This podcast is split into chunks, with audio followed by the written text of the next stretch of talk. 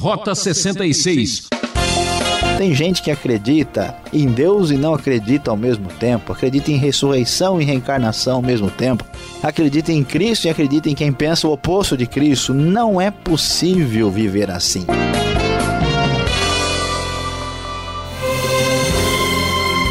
No ar, programa Rota 66. Em nossa aventura pelas trilhas e caminhos na Bíblia.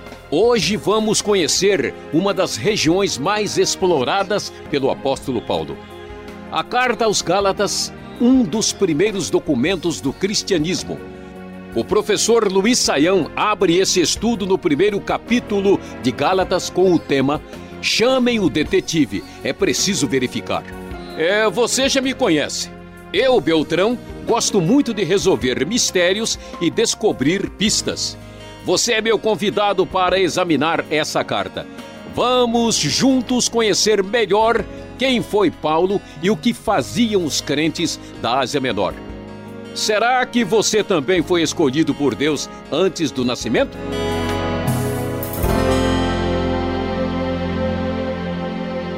Nós aqui no Rota 66 estamos estudando os livros do Pentateuco e também algumas cartas do Novo Testamento que têm uma afinidade, uma relação direta com o ensino que aparece na lei, na Torá, na lei de Moisés.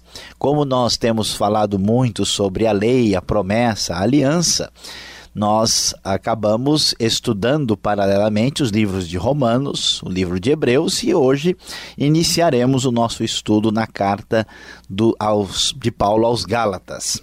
A carta aos Gálatas tem uma importância significativa porque é a primeira carta do apóstolo Paulo.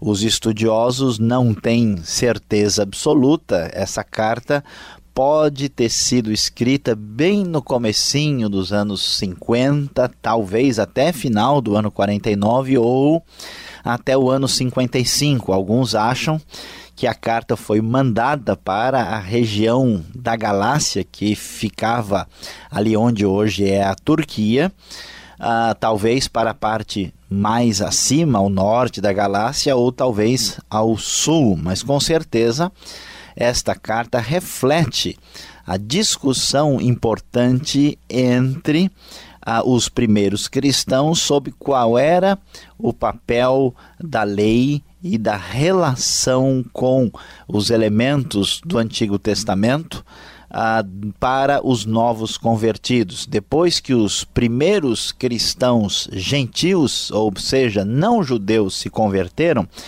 qual deveria ser o procedimento deles? Surgiu um grupo dentro da igreja que foi chamado de judaizante, que achava que todo cristão gentil, para poder se tornar cristão verdadeiro, precisava primeiro se tornar judeu, ou pelo menos seguir toda a, a lei e todo o legalismo que era próprio do judaísmo farisaico, para depois ser aceito na comunidade cristã.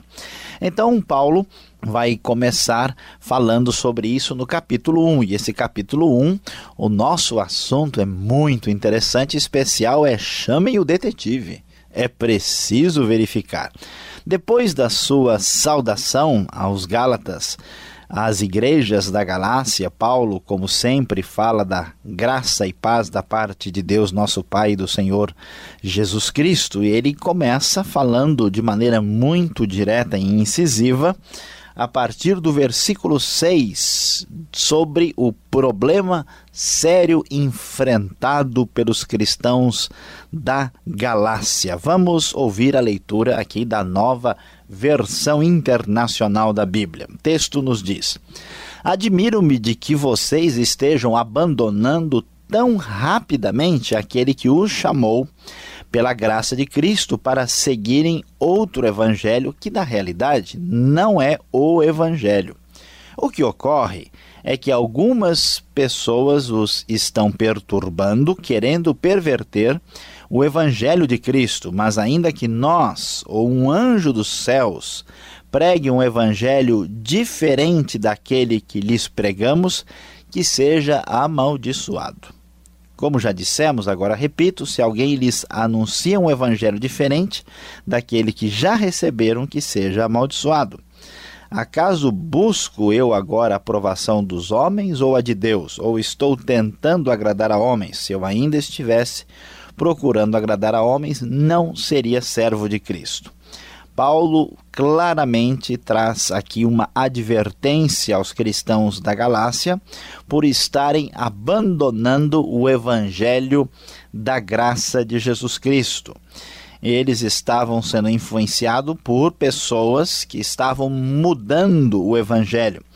A palavra evangelho diferente, que nas traduções muitas vezes mais antigas aparece como outro evangelho, significa literalmente no grego um evangelho de natureza completamente distinta, é um outro de outra espécie que nada tem a ver com o evangelho de Cristo. E Paulo diz: Olha, vocês estão se afastando da verdade. Isso é tão sério que, mesmo que um anjo do céu descesse e pregasse algo diferente do que nós estamos ensinando, isso deve ser completamente rejeitado. É mais dura ainda a palavra, deve ser considerado maldito, ou seja, amaldiçoado.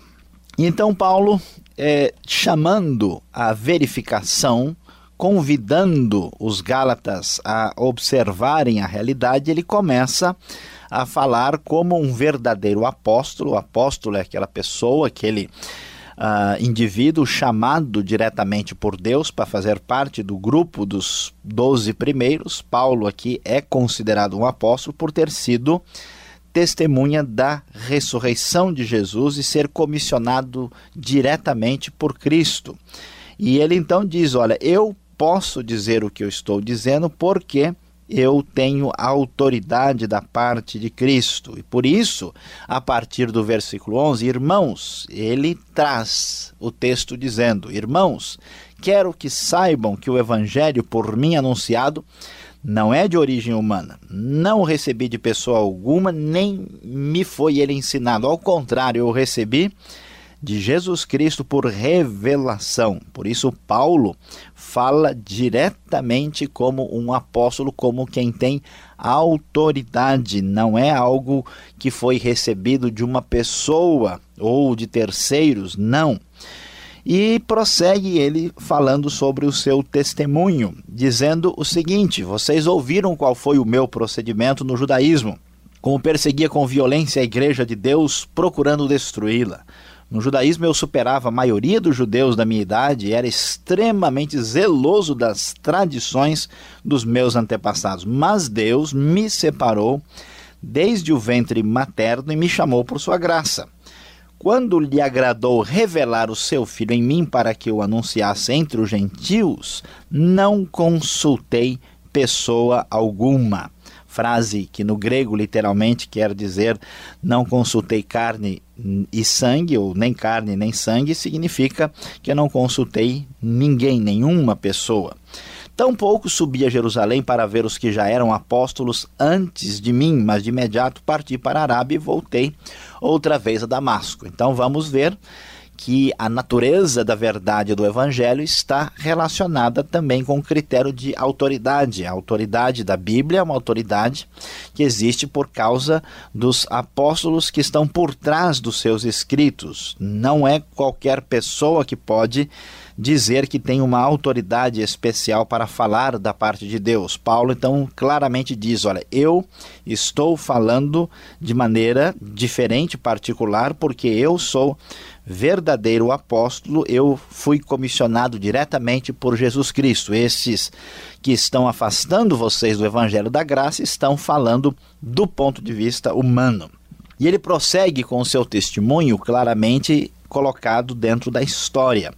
Depois de três anos, subi a Jerusalém para conhecer Pedro pessoalmente. Estive com ele 15 dias. Não vi nenhum dos outros apóstolos, a não ser Tiago, irmão do Senhor. Quanto ao que lhes escrevo, afirmo diante de Deus que não minto. A seguir, fui para as regiões da Síria e da Cilícia. Eu não era pessoalmente conhecido pelas igrejas da Judéia que estão em Cristo. Apenas ouviam dizer: aquele que antes nos perseguia agora está anunciando a fé que outrora procurava destruir, e glorificavam a Deus por minha causa. Paulo então conta o seu testemunho e diz: Olha, eu tenho autoridade para falar em nome de Cristo. O que vamos observar aqui nesta carta de Gálatas e o que já está sendo apresentado no capítulo 1 é o resultado da primeira viagem missionária uh, de Paulo, quando ele passa pela região da Ásia Menor, particularmente por Listra, Derbe e Icônio, entre os anos provavelmente 46 e 48, e acaba ali evangelizando gentios que não conhecem nada do judaísmo. Isso trouxe a discussão sobre qual deveria ser o procedimento deles, como eles deveriam agir agora que conhecem a Cristo, como deveria ser a sua relação com os cristãos judeus. Isso foi cuidadosamente discutido no ano 49, no Concílio de Jerusalém. E a carta aos Gálatas reflete as dificuldades que continuaram acontecendo depois da decisão do Concílio de Jerusalém, que estabelecia as regras para como uh, os cristãos gentios deveriam se relacionar com os judeus em relação às práticas ligadas à lei. Mas Paulo deixa bem claro: se alguém fugir do evangelho da graça e da fé, essa pessoa não está mais seguindo o Evangelho de Cristo. Ninguém pode cair num legalismo ou voltar para uma visão do Antigo Testamento depois de conhecer a verdade expressa no Evangelho de Cristo. Esta é a questão fundamental que está por trás da insistência de Paulo na sua autoridade apostólica, na sua mini biografia apresentada aqui em Gálatas, capítulo 1.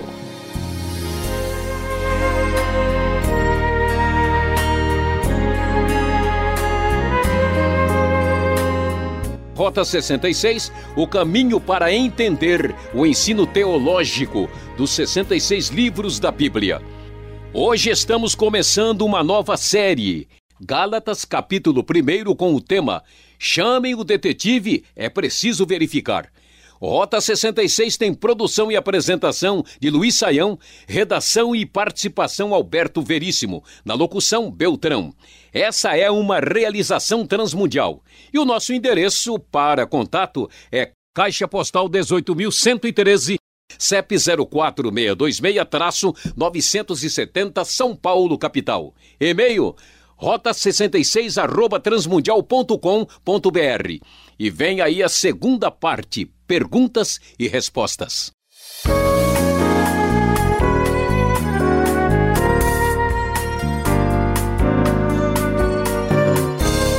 Gálatas, a carta do apóstolo Paulo a esta região. Professor Luiz Saião, o que é de fato ser apóstolo?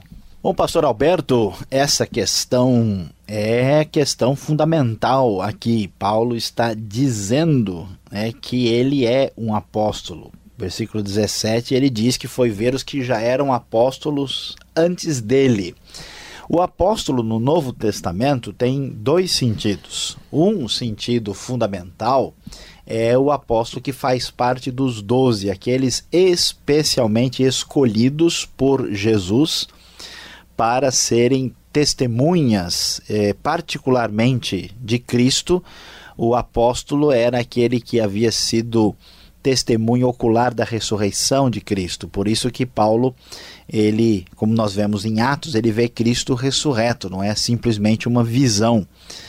E outra questão importante é que eles eram, então, esse, esse grupo, esse que fazia parte desse grupo específico e singular. Então, nós não temos outros apóstolos além desses, neste sentido de autoridade. Os apóstolos estão por trás dos escritos do Novo Testamento. Os escritos são considerados cheios de autoridade porque têm autoridade apostólica. Existe um outro sentido, por exemplo, em Atos 14, onde Barnabé é chamado de apóstolo, no sentido de ser um missionário, um enviado. Então, no sentido de apostolado de Paulo, do apostolado dos doze, nós não temos mais apóstolos depois da época ah, da igreja cristã primitiva. Agora, no sentido de missionários, pessoas enviadas, aí é, é, é, o significado é bem diferente. Então, por isso, Paulo está dizendo: olha, eu tenho autoridade diretamente de Cristo, e por isso, grande parte do Novo Testamento é de autoria paulina. Tá certo. Gálatas capítulo 1 começa com a saudação é, costumeira de Paulo e depois ele já vai conversar, tratar da, do problema que estava envolvendo as igrejas daquela região da Galácia. No verso 8, Paulo menciona anjo. Houve algum caso sobrenatural? Por que de repente ele aparece com um discurso tão forte como esse? Olha, mesmo vindo um anjo. É, a questão que está sendo discutida aqui é a questão de autoridade. É, como é que alguém pode falar em nome de Deus? Paulo diz: Olha, eu estou falando porque eu recebi esse evangelho diretamente por revelação de Jesus Cristo. A pergunta é: as pessoas que estão falando de maneira diferente de Paulo, eles vão apelar para alguma outra fonte, uma base. Nós não temos aqui detalhes sobre os galas, mas, por exemplo, entre os colossenses, nós sabemos que havia lá uma tentativa de uma conexão angelical, né? pessoas tentando uh, ter contatos com anjos e até fazendo parte de um que é chamado culto dos anjos. E é interessante que historicamente grupos assim que tiveram uma ruptura com o cristianismo histórico, como é o caso do islamismo, como é o caso do mormonismo, eles têm uh, o fundamento da sua revelação a partir de um anjo que apareceu.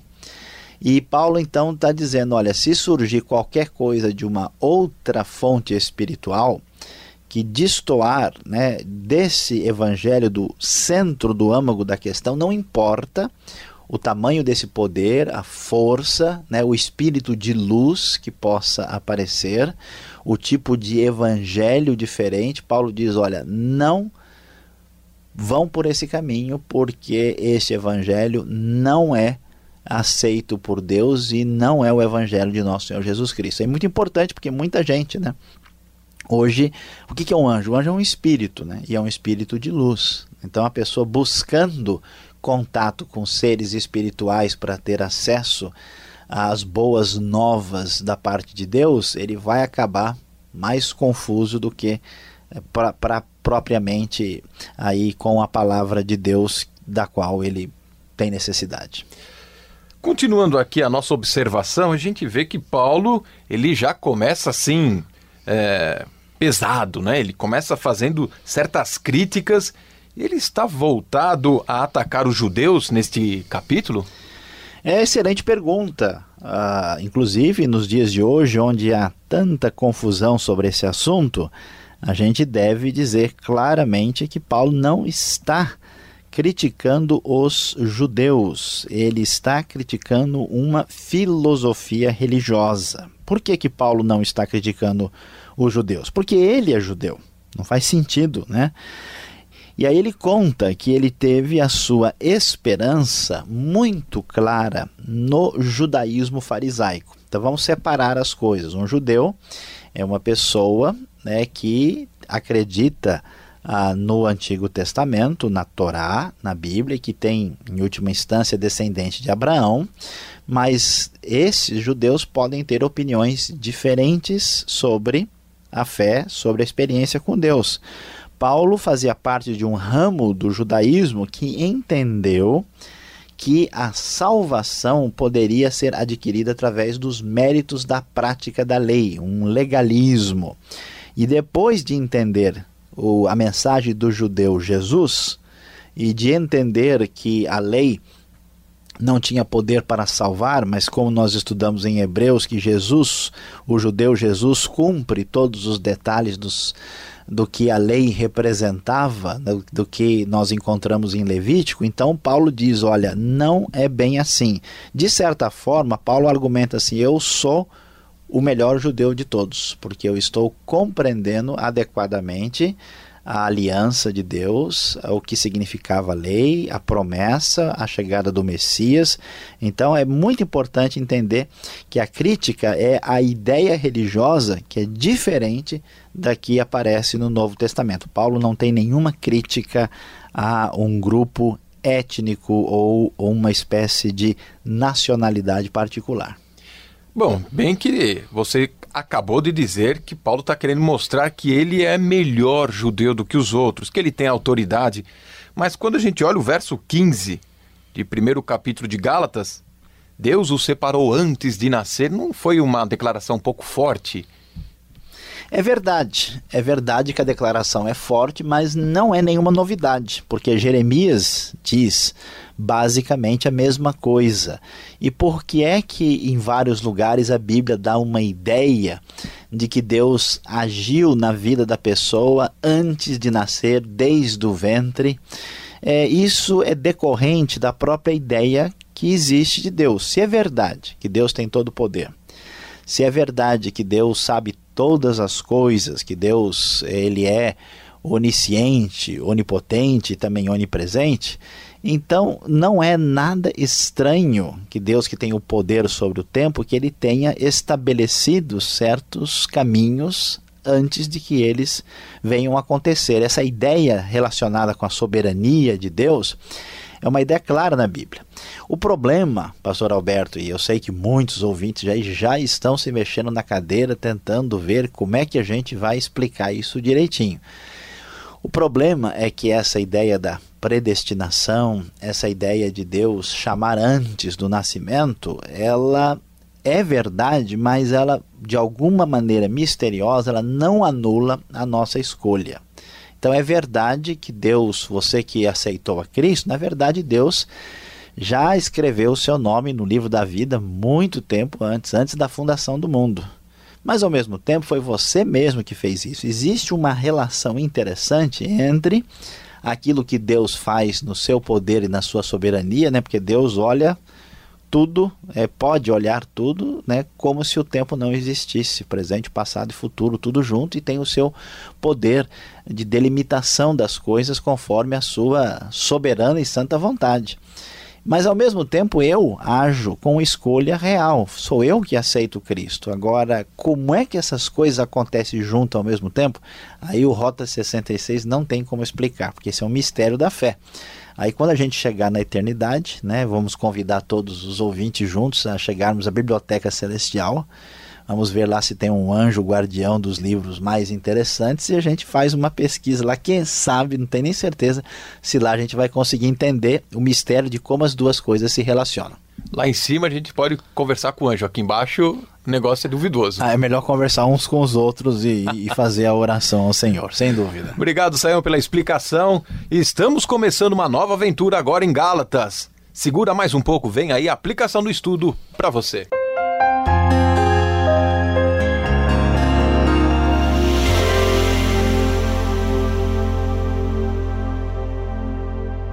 Hoje, aqui no Rota 66, nós começamos o nosso estudo na Carta dos Gálatas e o nosso assunto foi: chamem o detetive, é preciso verificar. Paulo, com muita clareza, quis deixar claro: olha, vocês querem ver se estou dizendo a verdade ou não, se o meu evangelho é verdadeiro, podem verificar. Está tudo aqui. E qual é a grande verdade, a aplicação para nós neste dia de início do estudo do livro de Gálatas? A aplicação é simples: ou é ou não é. Vivemos numa época em que as coisas às vezes parecem confusas demais. Nós, às vezes, acreditamos em coisas contraditórias. Tem gente que acredita em Deus e não acredita ao mesmo tempo, acredita em ressurreição e reencarnação ao mesmo tempo. Acredita em Cristo e acredita em quem pensa o oposto de Cristo. Não é possível viver assim. Ou é ou não é. Duas verdades opostas não podem ser verdadeiras. Então, ou o evangelho de Cristo, conforme está na Bíblia é verdadeiro, ou então ele está equivocado. Não dá para ficar em cima do muro. Ou é ou não é. E você? Está com Cristo e com o Evangelho? Está ou não está? Não dá para ficar nesta indefinição, nesta indecisão. Tome a sua posição hoje mesmo. Ah, que pena, passou rápido. Não foi mesmo? Rota 66 volta nesse mesmo horário e nessa sintonia, estudando Gálatas. E visite o site transmundial.com.br. E até lá.